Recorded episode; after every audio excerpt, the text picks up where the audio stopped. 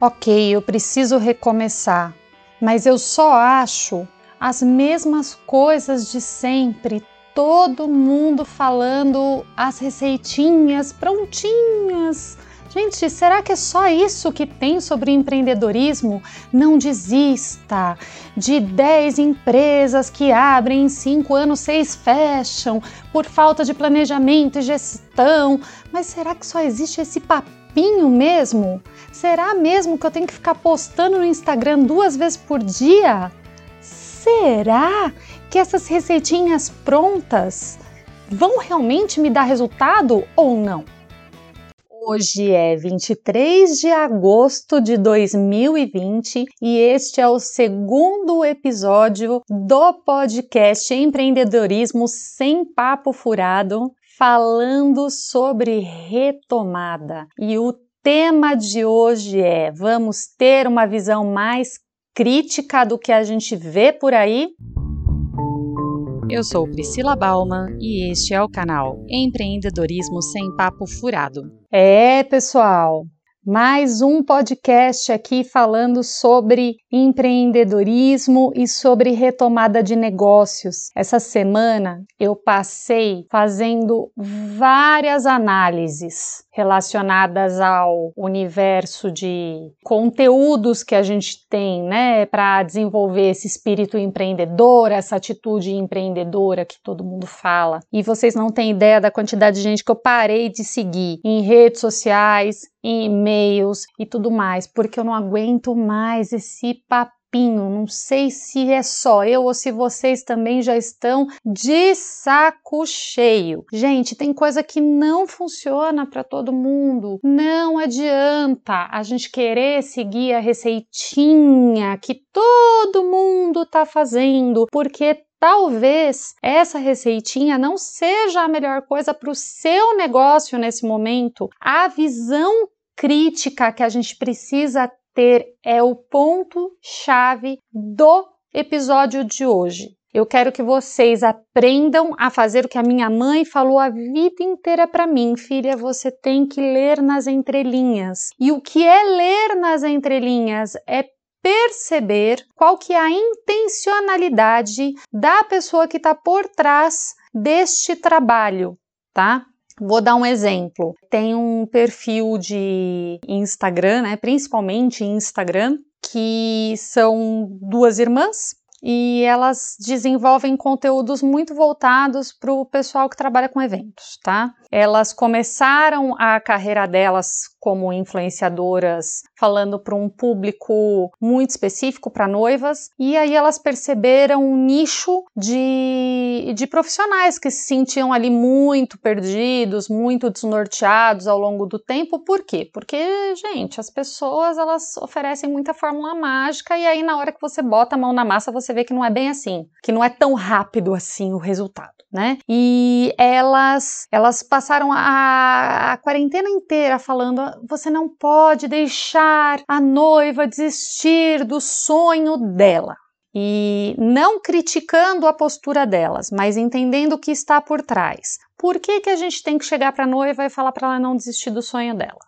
Porque a gente depende da prestação de serviço que a gente vai executar para ela no casamento dela, porque a gente vive disso, a gente paga contas com isso certo? Assim como outros influenciadores vêm com uma conversa que, olha, eu vou te ensinar a ter sucesso, vou te passar a receita para você conseguir êxito em todas sua, as suas atitudes, em todo o seu trabalho. E, gente, ele tá ali falando isso porque ele precisa vender o curso dele, porque o ganha-pão dele é o curso dele online. Outras pessoas, olha, eu preciso que você entenda que o Instagram é a melhor mídia, que você tem que ter presença digital ali o tempo todo e você passa a pensar que marketing é só Instagram.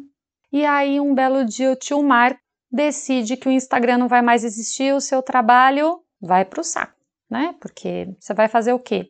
Se o Instagram não existir mais e é, for a única ficha que você usou o tempo todo. Então são coisas, gente, que a gente precisa analisar com muita cautela, com muito cuidado, com muita parcimônia. Esta semana também uma amiga desabafou comigo. Ah, eu não quero mais ter horário para nada. Eu tô cansada, eu tô de saco cheio. E aí eu falei: tá, você não, não precisa ter horário para nada, né?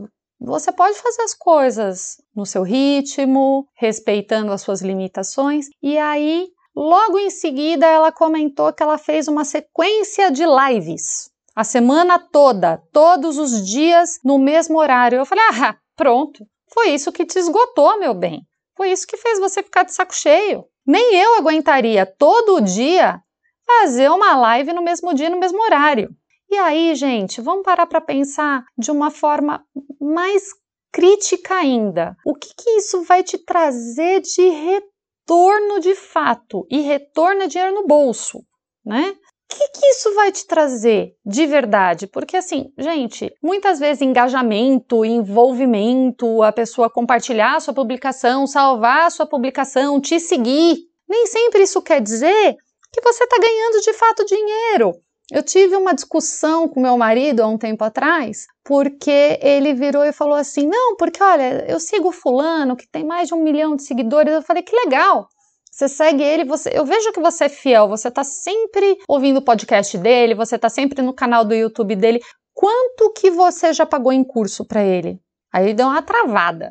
Falei, não, eu quero saber qual curso pago deste moço você já fez. Não, eu uso o conteúdo gratuito dele. Eu falei, ah, entendi. Então ele tá ali fazendo caridade, né? Porque ele tá criando um conteúdo grandioso, você tá ali fazendo uso dele e você não tá botando dinheirinho no bolso dele, entendi. Então, é esse tipo de coisa que você quer que eu faça também ou não?